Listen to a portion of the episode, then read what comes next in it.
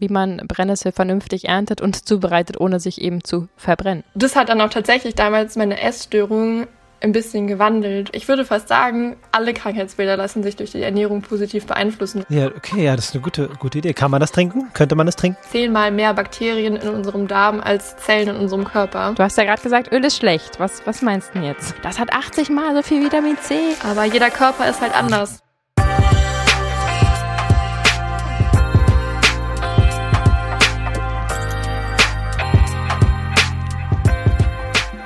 Schön, dass du wieder dabei bist und herzlich willkommen zu einer neuen Episode von Vegan Gesund mit Grund. Der Podcast. Mein Name ist Fabi. Und mein Name ist Juju. Wir sind sehr glücklich, dass es wieder heißt Podcast Time. Und heute gibt es ein schönes Interview und das ist richtig schön geworden, richtig gut geworden. Ja, absolut. Wir können euch empfehlen, euch das ganze Interview anzuhören, denn es ist pickpackevoll mit Tipps und Informationen, die auch teilweise wir noch nicht ähm, hatten. Richtig. Und über die wir sehr dankbar sind, dass wir sie jetzt haben. Auf jeden Fall. Von daher bleibt gerne dran. Es gibt auch ein spannendes Interviewspiel. Aber wie immer starten wir die Episode erstmal mit einer Bewertung, die ihr uns auf Apple Podcast geschrieben habt und über die wir uns sehr freuen. Diesmal kurz und knackig von Maya. Begeistert. Richtig sympathisch, die beiden. Herzchen-Smiley und ein total informativer Podcast, der ein so wichtiges Thema auf eine lockere Art und Weise behandelt. Ja, das, das, sind, das sind wir. Das, das klang nach uns. Erkennst du dich wieder? Ja, ein bisschen. Ja, ja, so locker behandeln ist auf jeden Fall äh, ein Attribut, was ich sehe, ja. Cool. Ja, vielen, vielen Dank, liebe Maja, dass du dir die Zeit genommen hast, ähm, die Minute genommen hast, muss man ja sagen, mhm. ähm, die Bewertung zu schreiben und uns fünf Sterne zu geben. Das freut Yay. uns extrem und hilft uns sehr in der Sichtbarkeit. Ähm, vielleicht habt ihr schon gemerkt oder wisst es, äh, wir sind schon ziemlich weit nach vorne geklettert bei den veganen Podcasts und das freut uns natürlich sehr, dass man uns da momentan direkt findet, sobald man vegan eingibt und das ist ähm, ja ein sehr, sehr schönes Ergebnis nach nicht mal einem Jahr.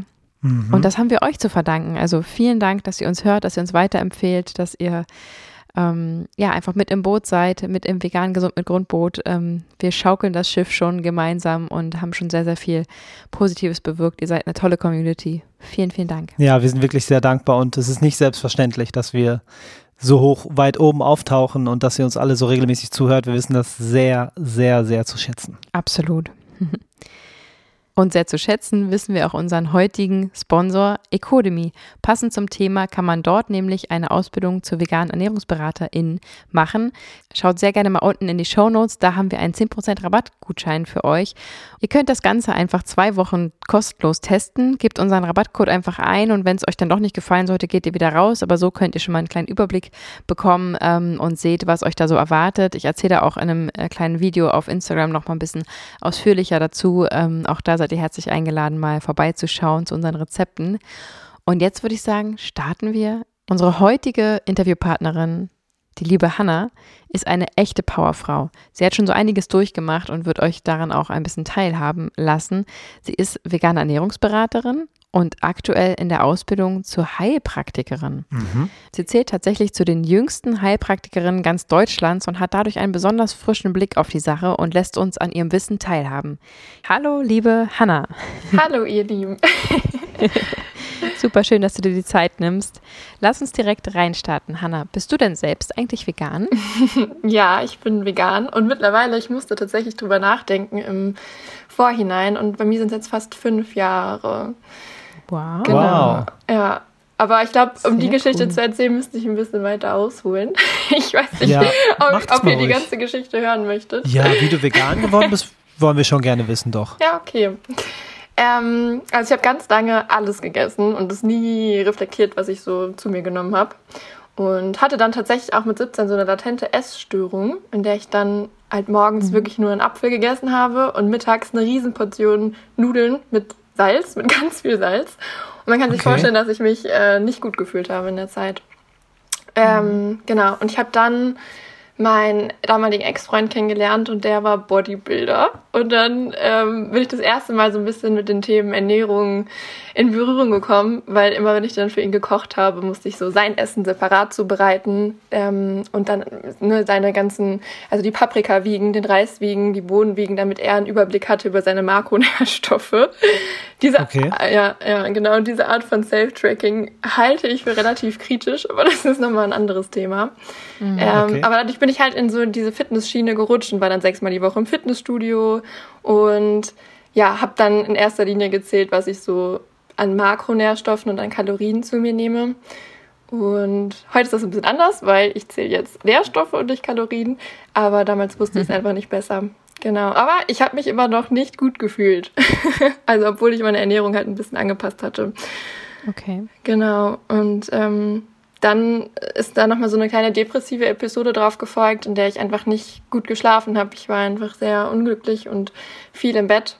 Und ähm, es lag in erster Linie an meinem Studium und an meiner Lebensweise so generell, mhm. weil ich gemerkt habe, dass mich das alles nicht erfüllt und mir keinen Sinn gibt und mich nicht glücklich macht und ähm, das, was ich im Studium lerne, irgendwo sinnlos ist, zumindest so meines Erachtens damals. Ähm, ich glaube, dass sich mit dem Wissen schon vieles Tolles bewirken lässt, aber damals habe ich das halt nicht sehen können.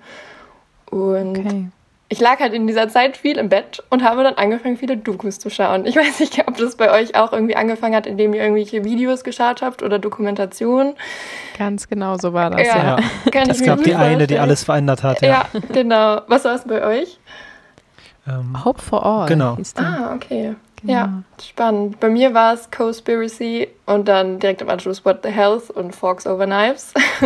okay. genau. Und dann kennt ihr James Espy? Das ist so ein Aktivist aus Australien, der, glaube ich, ein Jahr Sagt lang geschwiegen hat. Genau, der hat. Ach, äh, ja, na klar, na klar. Genau, der ja. hat nicht geredet.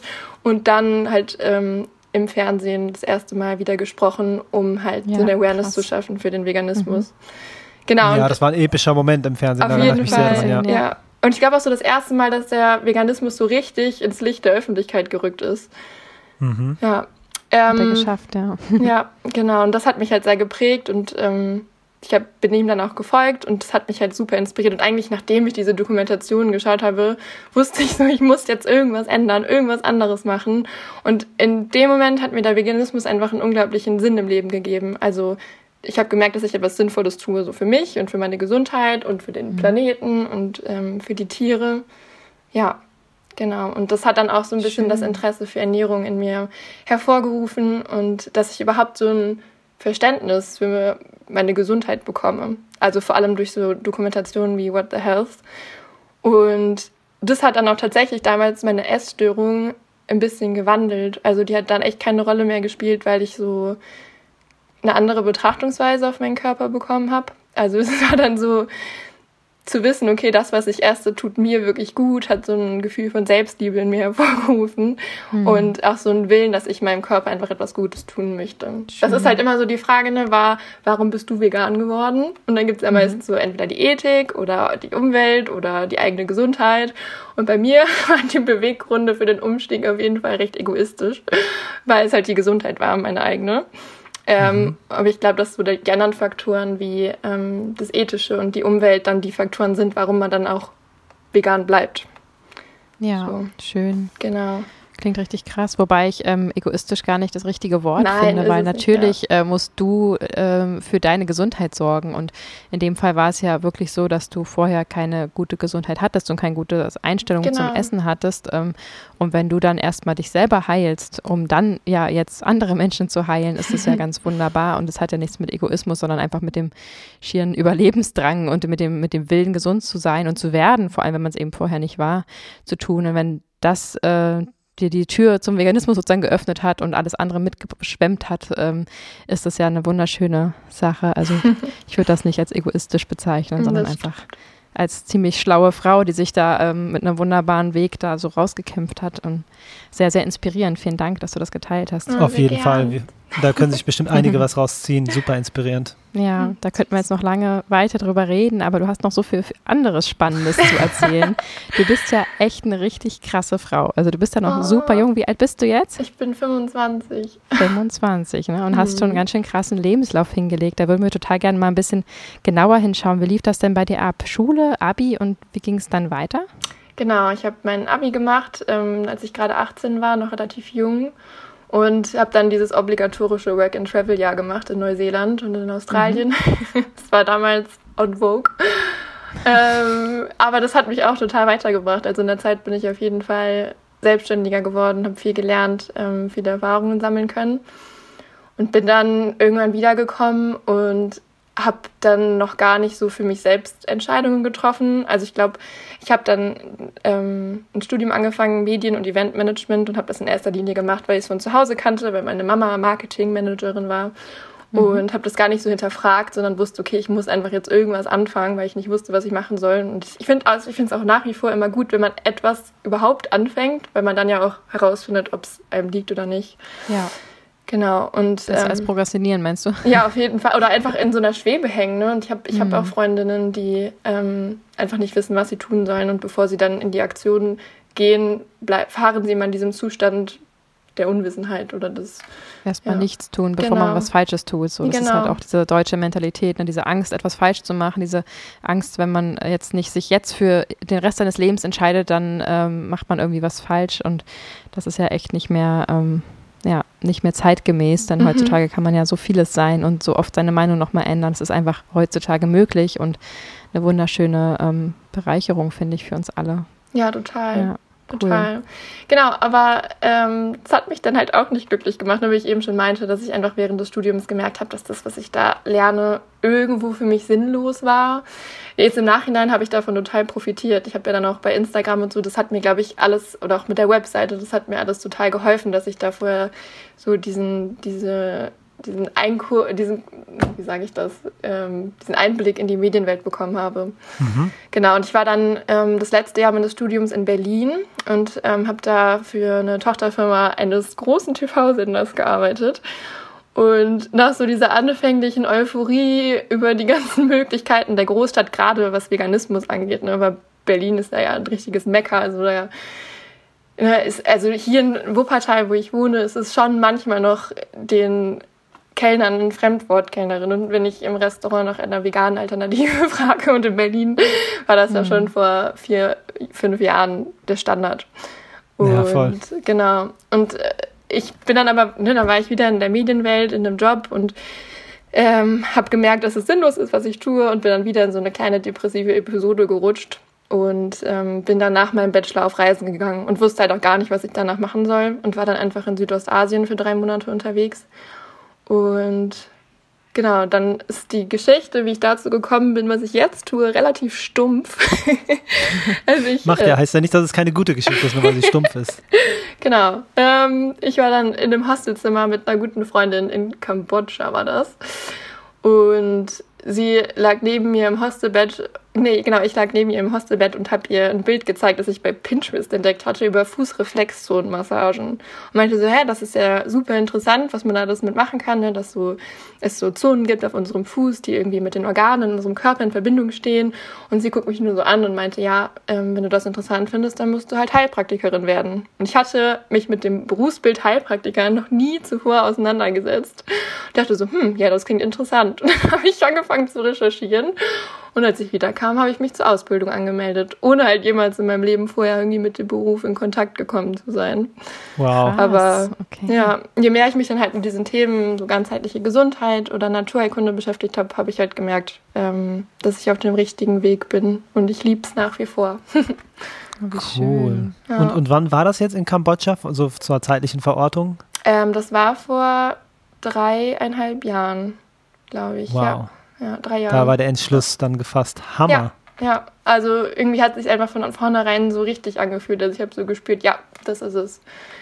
Toll. Und, ähm, das heißt, es ist eine dreijährige Ausbildung, zu der man keine vorherigen ähm, Kenntnisse sozusagen braucht? Ähm, braucht man nicht. Es ist natürlich sehr viel einfacher, wenn man irgendwie vorher aus der mhm. Krankenpflege kommt oder aus einem anderen medizinischen Bereich. Dann hat man auf jeden Fall einen kleinen Vorsprung. Deswegen war mhm. es für mich halt auch super lernintensiv. Also ich kann sagen, in dem ersten Jahr der Ausbildung habe ich auf jeden Fall mehr, also ich habe da mehr Zeit und Energie reingesteckt als in meinem ganzen Studium. Und deswegen finde ich es halt auch so schade, dass das Studium immer so anerkannt ist. Meine Familie, die war auch erst super froh, dass ich ja noch diesen Bachelor habe, auf den ich zurückgreifen kann. Und es wird halt nicht anerkannt, was ich da in der Ausbildung leiste. Und ähm, das hat mir lange Zeit zu denken gegeben. Aber ich glaube, dass ich da echt ein Bewusstsein für geschafft habe. Also so wie, also in meinem Umfeld, so wie auch dann über Instagram, dass das halt nicht mal eben so ist und dass man da wirklich viel Zeit rein investieren muss und dass es sehr komplex ist, aber auch wichtig, weil der Beruf geht halt auch mit viel Verantwortung einher. Ja, du meinst, ja. äh, dass der reine Begriff Ausbildung oder Studium in unserer Gesellschaft schon äh, mit, mit äh, intellektuell anspruchsvoll oder eben nicht ähm, gewertet wird? Ähm, das gar nicht mal, aber ich glaube in erster Linie die Ausbildung zur Heilpraktikerin, dass es da einfach super okay. viele Vorurteile mhm. gibt und dass es so ein bisschen relativiert wird und mhm. wie immer gesagt wird, ja, aber du bist ja keine Ärztin. Nein, ich bin auch keine Ärztin, darum geht es ja auch nicht. ähm, sonst hättest du Medizin studiert. Genau, sonst hätte ich Medizin ja. studiert. Und ich habe wirklich lange dann drüber nachgedacht, ob ich nicht noch ein Medizinstudium anfangen soll. Ich weiß auch, ich würde das schaffen. Ähm, aber das ist nicht das, was ich möchte. Also es resoniert nicht so mit mir, wenn ich daran denke, Medizin zu studieren, dann noch ganz lange im Krankenhaus zu arbeiten und da meinen Facharzt zu machen. Und mhm. ja. Schön, du schön, dass halt praktisch heilen, ne? Genau. genau. Und, ja. und, auch schön, dass du auf, auf, dich selbst hörst und nicht auf die lauten Stimmen von außen. Es ist mhm. ja auch manchmal sehr einfach, auf die lauten Stimmen von außen zu hören, weil sie einfach so laut sind. Total. Halt so und in schwachen ja, Momenten so schade, erwischen ne? die mich auch, auf jeden Fall. Ja. Ich komme halt auch aus einer Ärztefamilie. Ach so, und okay. ähm, genau, bei meinen Großeltern, bei meinem Vater bin ich da auch echt auf sehr viel Missgunst gestoßen. Aber nur weil die, glaube ich, auch kein Verständnis hatten für den Beruf. Also sie hatten auch noch gar keine Berührungspunkte damit. Und mhm. ich glaube, je mehr und je länger ich erklärt habe, was das ist, desto größer ist auch die Anerkennung und ähm, die Akzeptanz geworden. Genauso wie mit dem Veganismus. Wollte ich, ja. wollte ich exakt gerade sagen, ja. diese Vorurteile, die halt die Meinung bilden. Das genau. ist halt, das passiert so häufig. Ja, super ja. schade. Wir sind ja gerade die ganze Zeit irgendwie dabei, dass das so gesellschaftlich einfach ähm, so schade ist, dass so oft so schnell ein Urteil gebildet wird, statt mal eine Frage gestellt wird. Mhm. Also ähm, ne, ich ich habe schon mein Leben lang äh, mit HeilpraktikerInnen äh, zu tun, ähm, im, einfach im Sinne von, dass ich eben die gerne besuche und aufsuche, wenn ich irgendwie ein Problem hatte in der Vergangenheit und äh, die schon immer sehr hoch angesehen habe, sozusagen, deren Wissen. Ähm, ohne jetzt die Schulmedizin ausschließen zu wollen, aber das war immer sozusagen der erste Weg quasi äh, für die meisten äh, Sachen. Und ähm, dann eben erstmal eine Frage zu stellen, so ein ähm, ja, eine Frage zu stellen, statt, statt zu verurteilen und direkt sich eine Meinung zu bilden, obwohl man vielleicht gar nicht viel darüber weiß, ähm, finde ich super schade, wenn das so ähm, ja, hat man ja ganz viel Bereichen, dass man einfach erstmal verurteilt, statt zu fragen. Und äh, dann bist du ja eben in der Bringpflicht, äh, aufklären zu müssen und Ur Vorurteile ähm, beseitigen zu müssen. Und das kostet einfach Kraft. Also Total. du brauchst ja wahnsinnig viel Kraft für diese Ausbildung, ja. für deinen Weg, den du gerade beschreitest und ähm, hast eine unheimlich gute Intention dahinter, äh, sicherlich. Man wird nicht Heilpraktikerin, um irgendwie ähm, ja, nicht, nicht Menschen helfen zu wollen oder so. Und ja.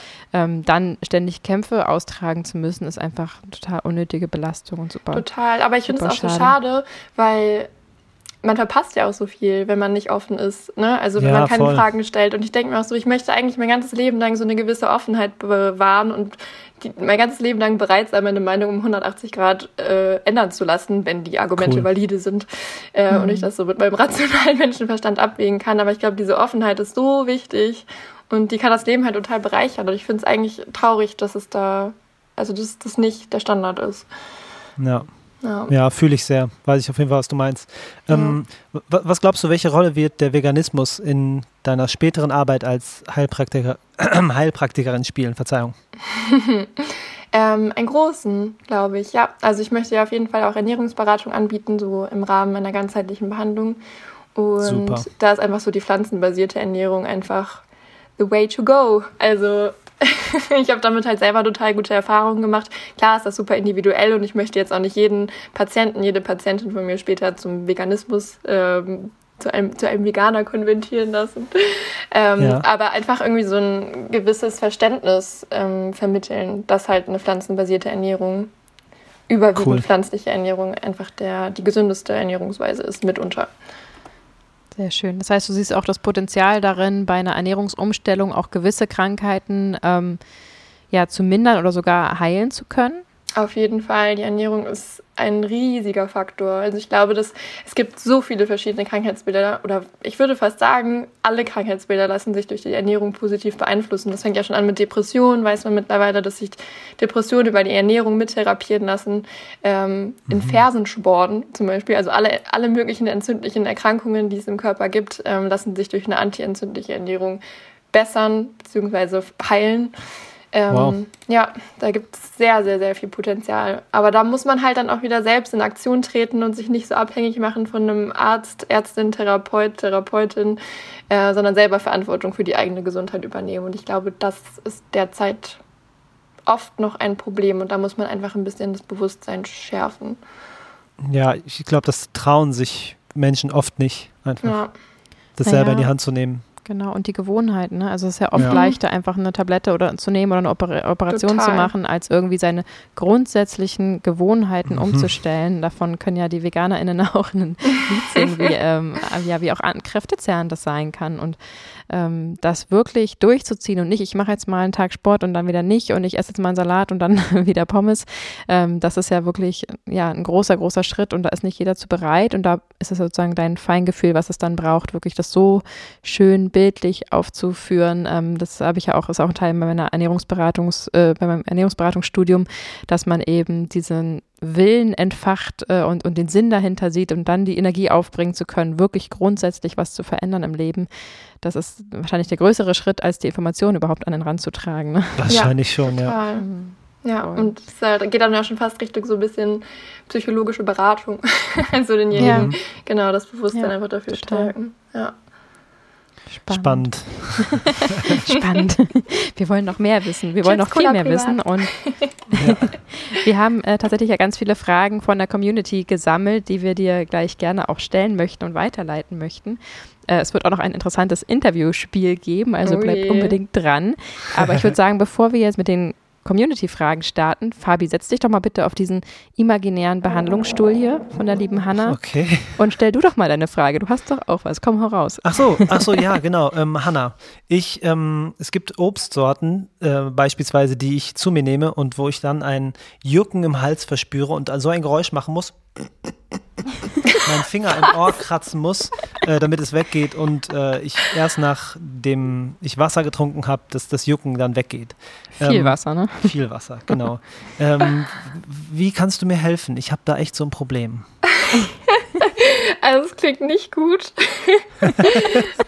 Nach welchem Obst trifft, also tritt das denn auf, dieses Phänomen?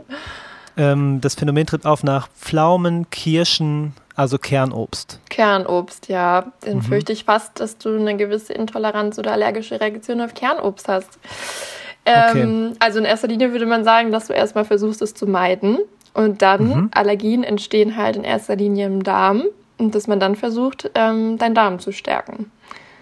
Und okay, dann. Das heißt. Ja. Ja. Nee, du zuerst. Dann gibt es noch verschiedene Tools, die einem dabei helfen können, seine Allergien loszuwerden. Ähm, das ist relativ komplex, aber irgendwo auch einfach. Ähm, aber man muss halt wieder selbst aktiv werden und selbst was äh, für seine Gesundheit tun. Okay, und ist das ein Langzeitprojekt oder ähm, ist das in ein paar Wochen getan? Ähm, das kommt ganz drauf an, aber ich fürchte, das wäre dann eher ein Langzeitprojekt. Das hängt äh, ganz davon ab, wie stark das bei dir ausgeprägt ist. Hast du mal einen Allergietest gemacht? Ich habe mal einen Allergietest gemacht und er ist, äh, weißt du das noch? Ja. Ähm, das macht man ja am Arm, ne? diesen Ritztest mhm. am Arm. Der sah aus, und, der Junge. ja, ist auf jeden Fall, also alles ausgeschlagen. Oh Gott, und, okay. Äh, kleine Anekdote, das war so krass, dass die Ärztin ihre ähm, hospitierenden Ärzte dazugeholt hat, von nebenan. Nein. Die hat die eingesammelt und gesagt, guckt euch das mal an.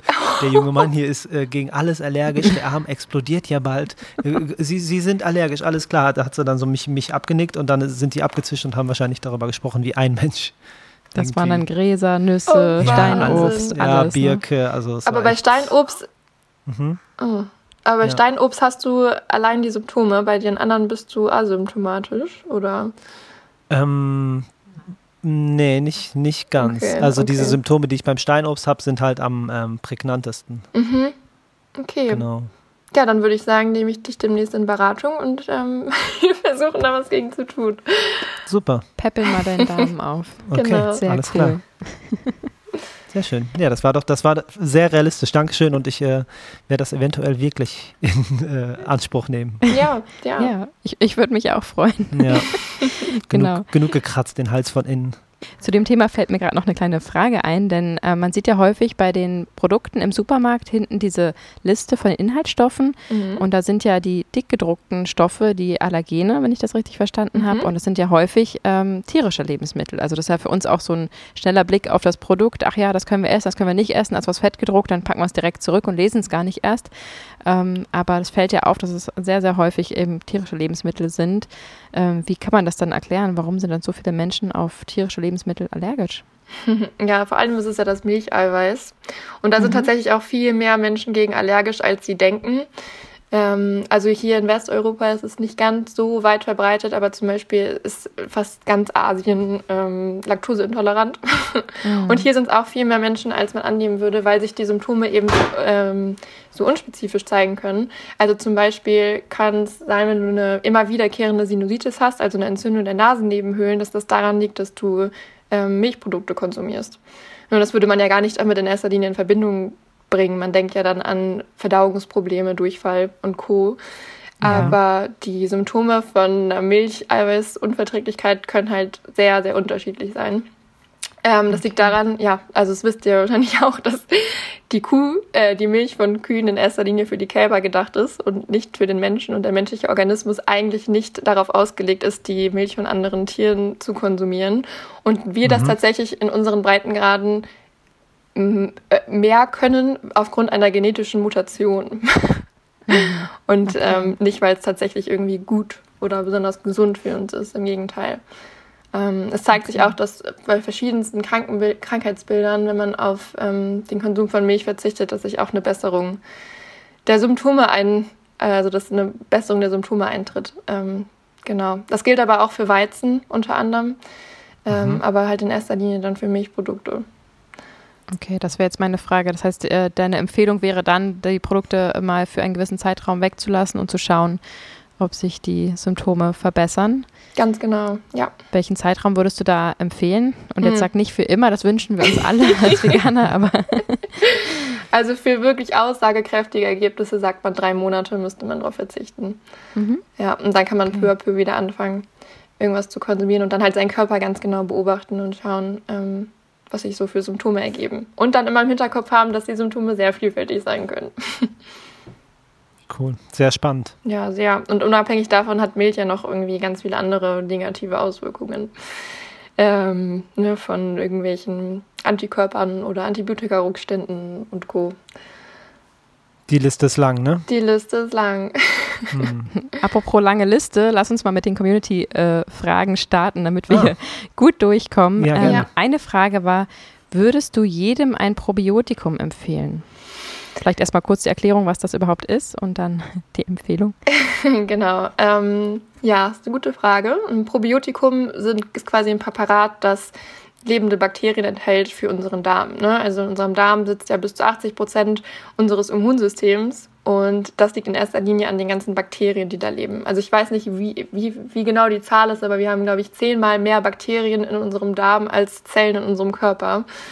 Und äh, die wow. produzieren halt viele Stoffe und ähm, sind eben unter anderem an ja, unserer Gesundhaltung beteiligt.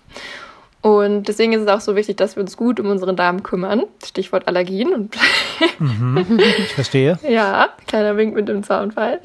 Nein, ähm, genau, also Darmgesundheit ist einfach zentral wichtig für den Erhalt unserer Gesundheit. Aber die Antwort ist halt nicht so pauschalisierbar. Also ich glaube, ähm, dass wenn Beschwerden vorliegen, ne, zum Beispiel Allergien oder ja, Nahrungsmittelunverträglichkeiten oder Verdauungsprobleme, Hautprobleme etc., dann gehört man eigentlich in die Arme eines Therapeuten und der oder einer Therapeutin und ähm, der, die macht dann Stuhlanalyse und schaut halt ganz gezielt, ne, ob da eine Dysbiose vorliegt, also ob es irgendwie ein Missverhältnis gibt zwischen guten und schlechten Darmbakterien und dann kann man ganz gezielt ein Präparat einsetzen und halt genau die Bakterienstämme wieder auffüllen, die halt fehlen. Aber ich glaube, da haben wir eben schon drüber gesprochen, dass wir alle selbst die Verantwortung tragen für unsere Gesundheit. Und ich würde das schon empfehlen. Und ähm, dass man sich dann aber einfach auch dabei beobachtet und schaut, ob es der eigenen Gesundheit gut tut. Und dann am besten halt immer in Absprache mit dem eigenen Thera Therapeuten oder Therapeutin, weil super spannend, wenn ihr in den letzten sieben Jahren Antibiotika genommen habt, dann könnt ihr ja. davon ausgehen, dass es ein Missverhältnis gibt in eurer Darmflora, also dass eine Dysbiose vorliegt, weil der Darm von alleine sieben Jahre braucht, um sich wieder aufzubauen, wenn man keinen Probiotika eingesetzt hat.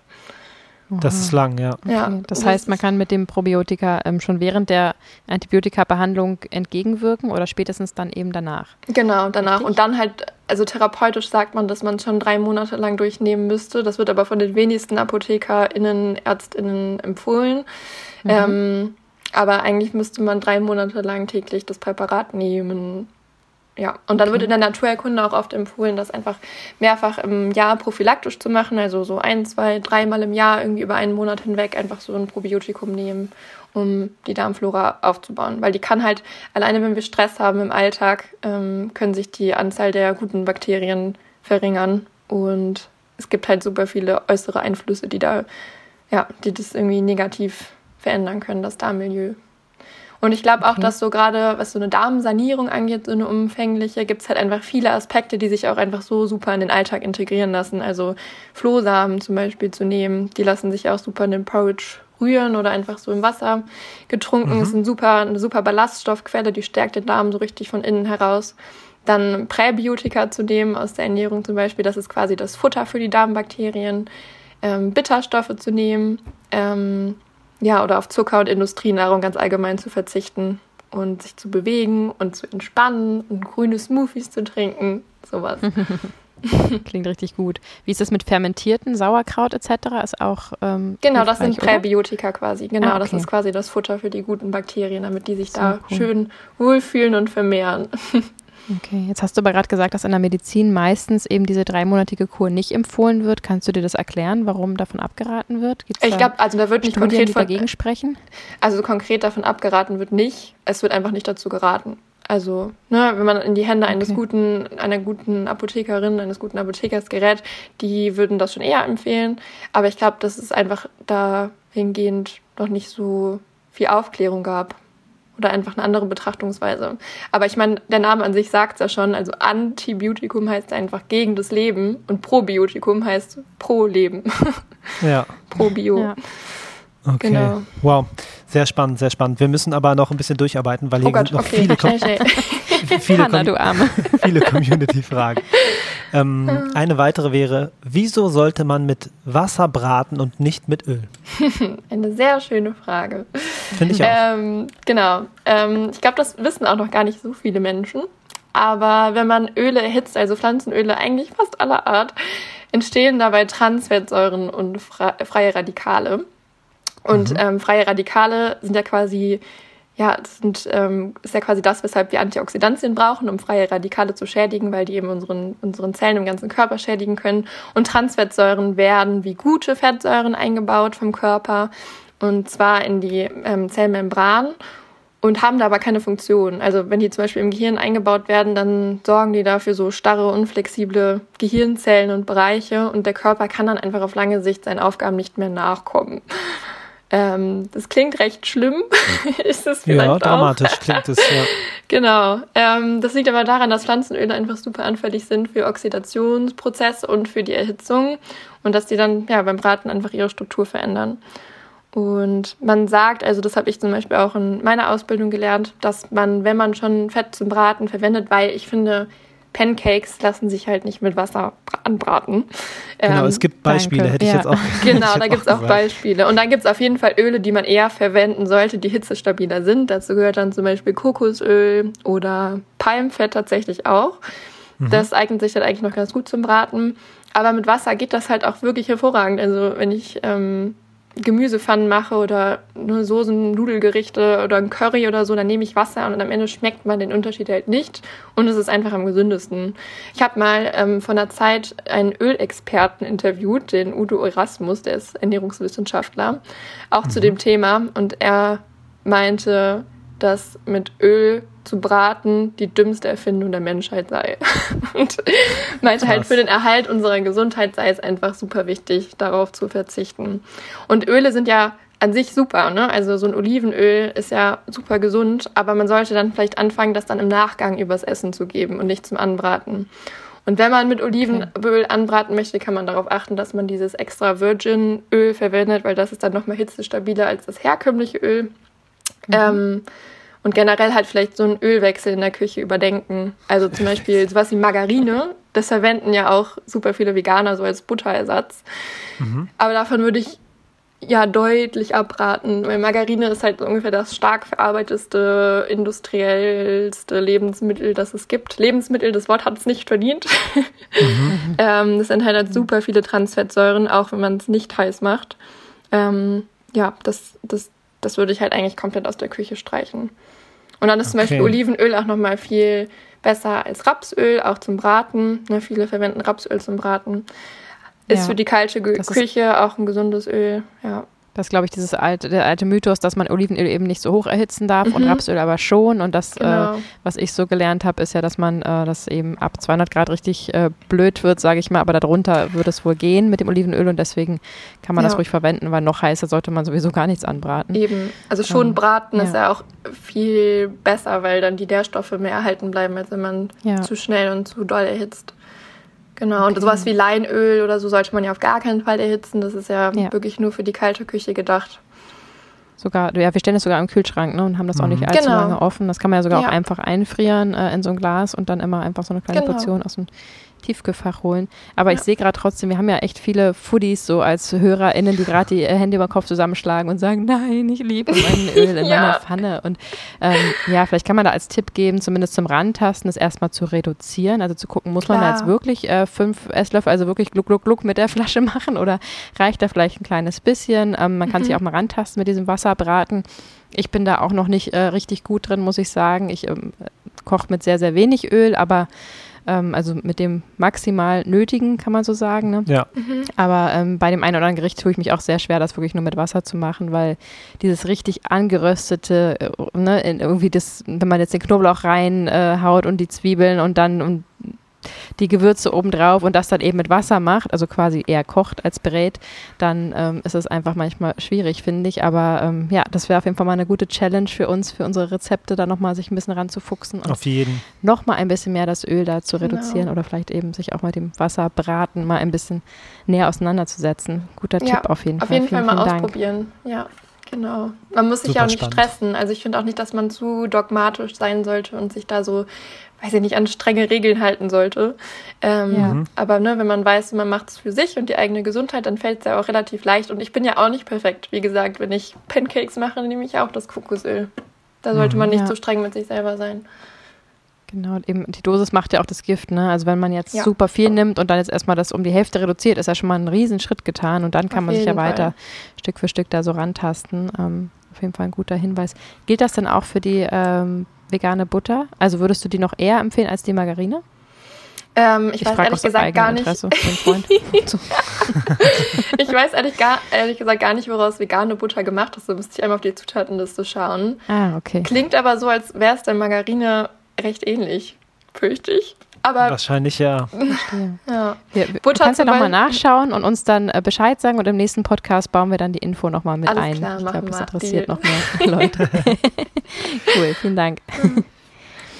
ähm, aber kommen wir doch mal zum Thema Superfoods. Ich weiß noch, dass ich vor acht Jahren, glaube ich, acht, neun Jahren fing der Hype so ganz langsam an. Da kam mhm. das aus, aus Amerika. Ähm, die meisten Deutschen haben davon noch nie was gehört. Und ich fing dann schon an, wie verrückt, meine Weizengraspulversäfte zu trinken und allen die aufs Auge zu drücken und meinte so, das ist so gesund. Und ja. habe dann immer gesagt, das hat 80 Mal so viel Vitamin C und weiß ich was, irgendwelche Listen da auch runtergebetet und ähm, habe da wie verrückt ähm, rumprobiert und mich da sehr, sehr gesund ernährt. Das war so kurz nach der Geburt von meinem ersten Kind.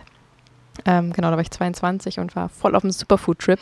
Aber ähm, was würdest du denn heutzutage so für Superfoods empfehlen, die man auf jeden Fall in seinem Küchenschrank haben sollte, um sich einfach noch ein bisschen gesünder ernähren zu können? Ich finde es erstmal toll, dass du dich auch so sehr für gesunde Ernährung begeistern kannst wie ich. Total. ja, ich finde, äh, Superfoods müssen ja nicht immer super ausgefallen sein. Also das Problem ist, oder beziehungsweise das, weshalb wir Superfoods durchaus in unsere Ernährung integrieren könnten, ist einfach, dass die eine sehr viel höhere Vitalstoff- und Nährstoffdichte haben, als man das so in unserer herkömmlichen Ernährung noch findet. Mm, aber da ist zum Beispiel ein super Superfood, die Petersilie. Ne? Das ist ja einfach ein heimisches Kraut, das hier in Deutschland wächst. Mhm. Und es ist aber tatsächlich das nährstoffreichste Kraut, das es so gibt. Und ähm, wow. enthält super viel Kalium, super viel Vitamin C und ist tatsächlich eisenreicher als Rindfleisch. Wow. und äh, deswegen, also es gibt auch durchaus den einen oder anderen Ernährungswissenschaftler, der sagt, wenn wir alle ein Petersiliensträußchen am Tag essen würden, wär, wären wir unsterblich. Nein, so nicht, aber es ist auf jeden Fall sehr gesund und sollte sich auf jeden Fall ein bisschen in, unsere, in unseren Speiseplan integrieren lassen. Genau, aber wie du eben meintest, auch Weizengrasgetränke, so Gerstengras oder so, ist auch super. Ist einfach ein hochbasisches Getränk, ähm, enthält super viel Chlorophyll, Vitamine, Mineralstoffe. Und bei Gerstengras finde ich es auch super spannend, weil das so viele positive Auswirkungen auf unsere Haare und unsere Nägel haben kann. Ich habe eine Freundin, die äh, auch, ich habe ihr auch dazu geraten, ähnlich begeistert wie du warst, nimm doch mal ein bisschen Gerstgras. Und dann kam sie irgendwann zu mir und meinte so, dass sie ähm, gar nicht mehr hinter ihr, hinterm Nägel feilen und Haare schneiden hinterherkommt, weil das einfach so angefangen hat, plötzlich so schnell alles zu wachsen. Hm. Genau, weil wahrscheinlich cool. einfach der Körper seine Nährstoffdepots dadurch ein bisschen auffüllen konnte. Und das ja. lässt sich ja auch super irgendwie in den Porridge rühren oder mit so ein bisschen Saft als Getränk. Liebe ich das auch sehr. Ähm, super. Genau. Und Sprossen sind zum Beispiel auch super. Die haben ja eine höhere Nährstoffdichte als das Gemüse an sich. Also so Brokkolisprossen ne, sind ja, ja auch. Sind wir große Fans. Ja. Wir sind ja. gerade bei Tag 2 wieder. Mm, gerade angesetzt. Ja, super. genau. ja ich finde, es macht auch super Spaß, die einfach so selber auf der Fensterbank zu züchten und denen so beim Wachsen zuzuschauen und die dann selber zu ernten und zu essen. Und ich finde, die schmecken ja auch super würzig. Und ich finde, mit denen macht mir Ernährung einfach super viel Spaß. Also. Ja ist irgendwie auch ein schönes Hobby. Total. Genau. Und ähm, dann ist Brennnessel zum Beispiel auch noch super. Ähm, die kann man ja tatsächlich dann auch aus dem eigenen Garten oder aus dem Wald ernten und verarbeiten, so als Salat oder im Smoothie oder als Tee. Ähm, mhm. Ist nämlich super eiweißreich und sehr reich an Eisen und wirkt halt auch entzündungshemmend und kommt deswegen halt auch therapeutisch bei super vielen Krankheitsbildern zum Einsatz. Zum Beispiel bei Arthrose ähm, kann das sehr hilfreich sein. Okay. Mhm. Vielleicht kannst du da mal kurz ähm, für alle, die jetzt gerade das zum ersten Mal hören, sagen, wie man Brennnessel vernünftig erntet und zubereitet, ohne sich eben zu verbrennen. Also beim Ernten würde ich auf jeden Fall empfehlen, Handschuhe anzuziehen. Und ja. dann kann das Ganze, sobald es eigentlich geschnitten ist oder in, zum Beispiel, wenn man das im Smoothie zubereitet in einem Mixer, dann ähm, sind eigentlich die Härchen, die dieses Brennen verursachen, schon mitgeschrotet und können keinen Schaden mehr verursachen. Oder ja. im Tee auch, da kann man das ja einfach dann im Tee einwirken lassen und ähm, dann die Blätter entfernen, bevor man ihn trinkt. Genau. Ja, genau. wir haben genau. auch mal hier so selbst gepflückten, getrockneten ähm, Brennnesseltee und wir waschen den auch einfach im Waschbecken einmal, dann geht es auch schon viel besser, wenn der dann ja. nass ist und dann gehe ich einmal so mit so einem Nudelholz drüber. Ähm, wenn ich es jetzt wirklich in Salat mache oder so, das ist ja dann roh, ähm, dann sind auch Stimmt. so diese Härchen gebrochen und dann kann man das einfach futtern und es schmeckt echt richtig gut. Und ja. ähm, zu der Petersilie ist mir auch noch eingefallen, ich bin ja auch so ähm, jemand, die sehr auf No Food Waste achtet. Äh, diese Stiele von der Petersilie sind genauso aromatisch wie die Blätter, die schmecken genauso gut. Und wenn man die einfach ganz fein hackt, dann kann man die wunderbar, wirklich komplett die ganze Pflanze quasi ähm, verwenden und muss nicht äh, so super viel wegschmeißen und hat auch viel mehr einfach draus und sogar, ja, ich finde sogar, dass der Stiel oft noch intensiver schmeckt als, als die feinen Blättchen. Ja, super. Je nachdem, wofür man es verwendet. Ne? Ja, das ist echt ein guter Tipp. Aber es gilt ja für viel, ne? Auch so bei Brokkoli wird ja auch auf der Stängel einfach weggeschmissen. Dabei schmeckt der ja, auch super, wenn man den zubereitet. Total. Ja, mhm. bei Petersilie muss man nur auch darauf achten, dass man die zum Beispiel in den Kühlschrank tut und nicht. Also ich glaube, dass viele die auch einfach in ein Glas Wasser stellen, dann irgendwo in der Küche hinstellen. Aber dadurch zieht das Wasser halt die ganzen Nährstoffe aus der Petersilie und am Ende hast du die dann in dem Petersilienwasser, aber nicht mehr in der Petersilie selber. Oh Mann, und das schüttest du weg dann. Okay. Ja, genau. Nein, das, das trinkst du ab sofort, ja, okay, ja, das ist eine gute, gute Idee. Kann man das trinken? Könnte man das trinken? Ja, kann man bestimmt, ob man so will. Machst du aber nicht nach drei Tagen. nee, das wahrscheinlich nicht. Sehr cool. Hanna, lass uns doch mal starten. Wir haben ein kleines Spiel für dich vorbereitet. Oh okay. Wir yes. testen deine Spontanität oh ähm, und legen jetzt einfach mal los. Wir bitten dich um eine ganz kurz und knappe Antwort, ähm, entweder eine kurze Antwortsatz oder eine Entscheidung, die du treffen musst. Wir legen einfach direkt mal los. Das erklärt sich von alleine. Hanna, Yoga oder Laufen gehen? Yoga. Die Menschen Muss ich dazu jetzt so was sagen? Okay, nee. Achso, nö. Nee, nee, geht direkt weiter. Okay, super. Die Menschen sollten mehr. Ach so, das muss ich jetzt sagen. Ich dachte, jetzt kommt wieder eine Auswahl. Die Menschen Nee, nee, sollten nee. mehr. äh, Bitte vervollständigen Sie den Satz. ich ver Die Menschen sollten mehr. ähm, Selbstverantwortung für ihre Gesundheit nehmen. Ergreifen. Sehr schön. Akupunktur oder Aromatherapie? Hm, schwierige Frage. Akupunktur. Veganismus ist für mich. Sinnstiftend. Wow. Es gäbe weniger Autoimmunkrankheiten, wenn Wir uns mehr um unseren Darm kümmern würden. Und als letztes, was ist Öl ziehen, Hanna? Super gesund. Okay. Ein, ein schönes Ritual am Morgen. Ähm, soll ich da jetzt näher drauf eingehen? ja, ja, gerne. Also ich habe davon noch nie gehört, deswegen. Äh, Ach, Du hast ja gerade gesagt, Öl ist schlecht. Was, was meinst du denn jetzt? Nein, Öl ist nicht schlecht. Quatsch, streich das. Nein, Öl ist super, nur echt ist Öl nicht. Ähm, nee, Öl ziehen, ähm, das ist, kommt aus dem Ayurvedischen, aus dem Ayurveda. Und ähm, der Gedanke dabei ist, dass man quasi 15 bis 20 Minuten lang morgens nach dem Aufstehen einen Esslöffel Öl, und da ist es auch wirklich egal, welches man nehmen, welches Öl man nimmt. Also es kann Kokosöl, Sesamöl, Sonnenblumenöl sein. Mm, Und dann einfach 15 bis 20 Minuten lang das Öl so ein bisschen im Mund hin und her bewegt. Das regt zum einen das Lymphsystem an ähm, und zum anderen soll das halt eben Giftstoffe, die über Nacht im Mundraum entstehen, binden und dann sollte man es halt in den Restmüll spucken, das Öl, und dann halt dadurch wieder entfernen. Genau, und das kann halt ähm, super unterstützend sein für viele Krankheitsbilder, weil die Zunge ist ja zum Beispiel auch ein Entgiftungsorgan, ne? Und dann kommt ähm, über, über Nacht sammelt sich da alles Mögliche im Mundraum an und das Ölziehen ist eine super Möglichkeit, ähm, den ganzen Schmutz rauszuwerfen. Okay, Cool. spannend. Ja. Machst du das denn selber? Bist du so ein Routinenmensch und ziehst jeden Tag Öl oder Nein, sieht ich das bei dir leider, aus? leider nicht jeden Tag. Also ich, ich fände, für so eine richtig gute Morgenroutine gehört das bei mir dazu. Aber ich würde sagen, ich mache es so ein bis zweimal die Woche. Es ist zum Beispiel auch super fürs Zahnfleisch und für die Zahngesundheit allgemein, also auch bei Karies und so. Da tatsächlich auch nachweislich, die Schulmedizin sträubt sich da so ein bisschen, das anzuerkennen als ähm, gesundes Ritual. Ähm, weil es halt wirklich nachweislich nur dem, dem Zahnfleischschutz dient. Aber ich finde halt auch so eine Erfahrungsmedizin wie das Ayurveda, das ist ja die Medizin des, des, aus Indien, ähm, da kann man ja auch sich mal durchaus auf empirische Daten berufen. Und die Erfahrungen, Ja, die positiven Erfahrungsberichte sprechen da einfach für sich. Und ähm, ich kenne auch viele, denen das sehr geholfen hat. Und ich finde, man kann es einfach mal ausprobieren. ähm, man kann ja mich auch- hast du überzeugt. Ja? Ja? Schön. Ja, mich hast du überzeugt. Ich werde das definitiv ausprobieren. Und du hast gesagt, egal welches Öl, ja? Ganz egal welches, genau. Da kannst Okay, du dann zum Beispiel das Raps- oder Sonnenblumenöl, das bei euch noch in der Küche steht und nicht mehr zum Braten verwendet werden darf, super fürs Ölziehen verwenden. Das ist gut. Und dann nach 15 bis 20 Minuten in den Restmüll, hast du gesagt. genau, ja? ganz Nicht- wichtig, nicht in den nicht ins Abfluss. Waschbecken. Ja, Mhm. ja. Cool. Ich werde es auf jeden Fall ausprobieren. Ich werde, ich werde berichten. Super, mach das. Ähm, die Community klopft nochmal an mit ein paar Fragen. Ja, okay, schieß los. Und zwar haben wir hier noch stehen, wie sieht die optimale Ernährung aus? Gute Frage. Ja, also ich glaube, über diese Frage könnte man wahrscheinlich drei Stunden philosophieren und sprechen.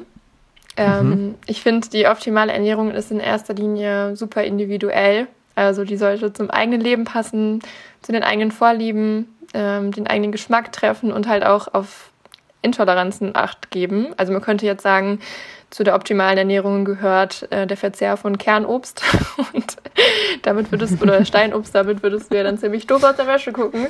ein wenig, Ähm, ja. Ja, genau. Also die ist in erster Linie sehr individuell und dann halt so naturbelassen und frisch und pflanzenbasiert wie möglich.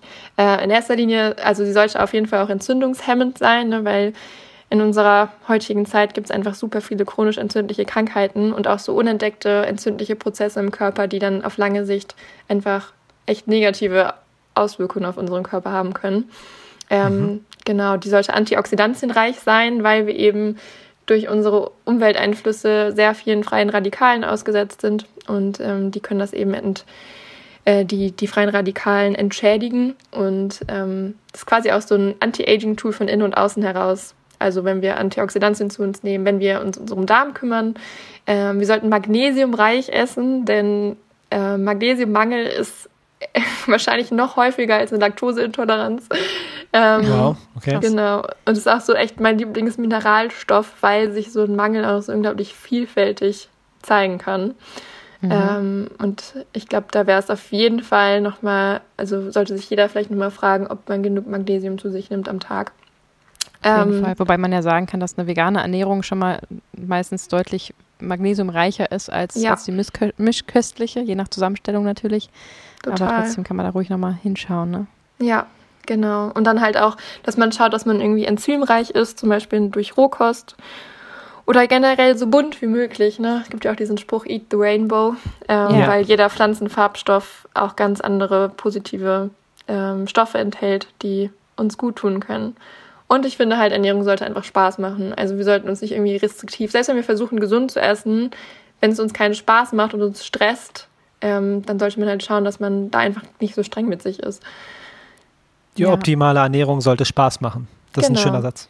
Ja. Total. Dann will man auch gar nicht mehr unbedingt zurück, wenn so dieses Bewusstsein da ist, man weiß, also mhm. für, für mich ist das immer so wie so ein Spiel, ne? Ich weiß jetzt, äh, ich esse jetzt das und das und dann geht es mir so und so und ich kann das mhm. jetzt unterstützen und ähm, ich habe dann da richtig Bock drauf und es ist dann eher so, wenn jetzt da die fettige ähm, Lieferpizza steht, dass ich dann klar auch mal Lust drauf habe, aber ähm, ja, einfach dabei, dass es mir nicht mehr so Spaß macht, wie äh, den Salat zu essen, so ungefähr. Total. Das kommt auch vom Bewusstsein, von der Ge Gewöhnung und von dem, ja, von dem Bewusstsein darüber, was dieses Essen für mich Gutes tut. Und dann habe ich da auch Lust drauf, das zu mir zu nehmen. Aber das war natürlich auch ein Prozess, ne? Ja, und das ist ja auch super spannend, weil sich der Geschmackssinn ja auch ändert. Ne? Also wenn wir anfangen, mhm. gesund zu essen und das auch über einen gewissen Zeitraum lang tun, dann haben wir auch gar nicht mehr diese Cravings nach Schokolade, nach Fastfood, nach Fett. Ja. Ähm, das ist ja auch oft einfach, auch wenn wir so einen Heißhunger haben auf irgendwas Ungesundes, ist ja einfach auch ein Ausdruck von einem Mangel im Körper. Das ist unser mhm. Körper, der nach irgendwas schreit. Ähm, genau. Und ähm, wenn man sich einfach gesund, bewusst ernährt, dass man dann auch einfach. Ich habe zum Beispiel Cravings nach Gemüse richtig oft. Ich denke, ja, ich muss mir jetzt eine Zucchini machen. Voll, Oder eine voll, Gurke. Ja. Ich habe so oft Heißhunger nach Gurke. Das ist witzig. Ja, und auch einfach ähm, ja, intuitiv zu sein. Also ich würde auch sagen, dass ich mich ja. äh, sehr ausgewogen gesund ernähre. Ich merke aber zum Beispiel, wenn ich äh, meine Periode habe oder kurz davor, dass ich dann zum Beispiel dann doch mal mir zum Beispiel eine Schokolade kaufe. Ja. Und äh, die dann nicht, vielleicht nicht komplett aufesse, aber dann ähm, so. Und das sind dann die Momente, wo ich dann mal in die Küche gehe und mir so Vanille-Grieß-Dinkel-Pudding koche oder so irgendwas Warmes, Süßes, was Kalorienreiches. Ähm, das ist dann aber einfach so super intuitiv und dann weiß ich eigentlich Bescheid, ach so, ja, okay, dann bekomme ich wahrscheinlich bald wieder meine Periode, wenn ich auf sowas Bock habe. Ähm, und das ist ja dann auch okay, dem gehe ich dann auch nach und äh, danach passt es dann auch wieder, dann habe ich wieder Lust auf den Salat. Total. Das ähm, Spannende das so ist halt, das Spannende ist halt, dass man vor seiner Periode vor allem so Lust auf Schokolade hat, weil Kakao ja. halt so magnesiumreich ist und man dann während seiner. Periode halt echt auf Magnesium angewiesen ist, ne, weil die Gebärmutter ja auch ein riesiger Muskel ist, der sich so zusammenzieht, damit er die Schleimhaut, die sich da aufgebaut hat, wieder lösen kann. Ja. Ähm, und tatsächlich ist es auch oft so, ich habe das zum Beispiel bei mir selber festgestellt, dass jetzt, wo ich Magnesium supplementiere und zusätzlich nehme als Nahrungsergänzungsmittel, ich keine Periodenschmerzen mehr habe. Also ich habe es damit halt komplett meine Schmerzen gekappt. Wow, ja, toll. Ich glaube, das ist ähm, gut. Ja. Jetzt haben wir euch allen da draußen so viel Hunger gemacht und so viel übers Essen geredet. Es tut uns sehr leid. ihr könnt gleich in die Küche flitzen oder vielleicht seid ihr schon äh, fleißig dabei zu schnippeln. Deswegen lass uns doch als letzte Frage mal über etwas reden, was gar nichts mit Essen zu tun hat, nämlich sogar mit dem Gegenteil. Würdest du denn sagen, dass das Fasten für jeden geeignet ist? Das war eine tolle Überleitung. Danke, Fabi lacht gerade aus. Mann, da mach ich mal eine nette Überleitung du lachst mich aus. Nee, war gut, war gut. Smart. Also Fasten ist nicht für jeden geeignet, tatsächlich nicht. Ähm, vor allem längeres Fasten auf eigene Faust. Ähm, es gibt auch Krankheitsbilder, bei denen man ganz klar davon abrät zu fasten. Dazu gehören zum Beispiel Migränepatienten, wenn man mhm. Reflux hat, also Sodbrennen und äh, wenn man zu Gallenstein, Gallen, nochmal, zu Gallenstein neigt, ähm, dann empfiehlt sich Fasten nicht. Aber mhm. das kann halt eigentlich ganz ähnlich zu einer kalten Dusche oder einem Eisbad ähm, so ein heilsamer Schock sein für den Körper. Ähm, weil er halt die ganze Physiologie auf den Kopf stellt und dann ganz viele biochemische Reaktionen ausgelöst werden und das halt die Reinigung der Zellen anregt, also die Autolyse und dann quasi ja, unsere Zellen, und dann kommt einmal die Müllabfuhr und ähm, wirft alles Überschüssige raus, alles Schlechte. Ähm, allerdings kann man sagen, dass zum Beispiel das Intervallfasten, wenn man sagt, dieses 16 zu 8 Fasten, dass ich dann ähm, erst um 12 wieder esse und das letzte Mal um 8, ähm, dass das auch schon diesen Autolyseprozess anwerfen kann. Und das ist halt bei jedem Menschen auch anders. Also bei manchen Menschen setzt er schon nach 12 Stunden in Kraft, bei manchen erst nach 16 Stunden. Ähm, mhm. Aber dieses Fasten über einen längeren Zeitraum würde ich entweder ja, ich würde entweder sagen, dass man sich da wirklich intensiv einlesen muss oder sich mhm. einen Fastenleiter oder das halt einfach unter therapeutischer Aufsicht äh, machen sollte, weil es halt eben auch ähm, eine Ausnahmesituation für den Körper darstellt. Ähm, hat mhm. aber auch super viele Vorteile. Also das kann halt nachweislich äh, Entzündungen hemmen und den Blutdruck senken. Und es gibt jetzt auch äh, neueste Forschungen, die zeigen, dass es auch bei Krebsleiden helfen kann. Aber mhm. jeder Körper ist halt anders und jeder braucht etwas anderes und jeder Körper funktioniert anders und man sollte da sehr achtsam mit sich sein und einfach sich beobachten. Ja, das mal als Option sehen. Und äh, ich weiß ja auch, dass wir auch ganz viele junge ZuhörerInnen haben. Ähm, ich glaube, unter 18 sollte man das vielleicht auch nicht, also so stark im Wachstum noch sollte man das auch nicht nee, empfehlen, genau, oder? Genau, genau, ja. Schön, das war ein schönes Schlusswort ähm, von euch beiden. Vielen Dank. ähm, liebe Hanna, das war sehr aufschlussreich. Ich habe sehr viel gelernt. Ich ähm, bin wirklich sehr inspiriert. Diese Ölsache finde ich oh. super. Ähm, ich werde mich bei dir melden wegen des Halsjuckens. Und ähm, das Spiel hast du super gemacht. Also es hat einfach sehr, sehr Spaß gemacht mit dir. Vielen lieben Dank, sehr oh, wertvoll. Das kann ich nur zurückgeben. Ganz lieben Dank. ja, total toll, dass du dir die Zeit genommen hast. Wir wissen, du bist immer im Stress am Lernen. Wann, wann hast du deine Prüfung? Wann bist du fertig? Ähm, Im Oktober, okay. wenn es gut läuft. Ja, ich, mein äh, Arsch geht mir aber schon auf Grundeis, wenn man das so sagen darf. ja, darf man. Ich. ich stelle mir das sehr, sehr umfangreich vor, diese Prüfung. Mm, ja. Wir wünschen dir alles, alles Gute. Wir hätten noch ewig mit dir weiterreden können. Wir bleiben auf jeden Fall im Kontakt und bedanken uns sehr. Wenn ihr noch irgendwelche Rückfragen habt, liebe FollowerInnen, dann ähm, Schreibt uns gerne oder schreibt auch gerne Hanna persönlich. Wir können sie gerne unten in den Shownotes äh, verlinken. Wo kann man dich Fall. dann erreichen, Hanna? Unter, am besten auf meinem Instagram-Profil. Naturnah Hanna heiße ich da. Super. Super. Sehr, sehr schön. Ich danke Vielen euch Dank. sehr. Lass es dir maximal gut gehen, ja? Bis demnächst. Ihr euch auch. Ciao. Mach's gut. Tschüss. Ciao.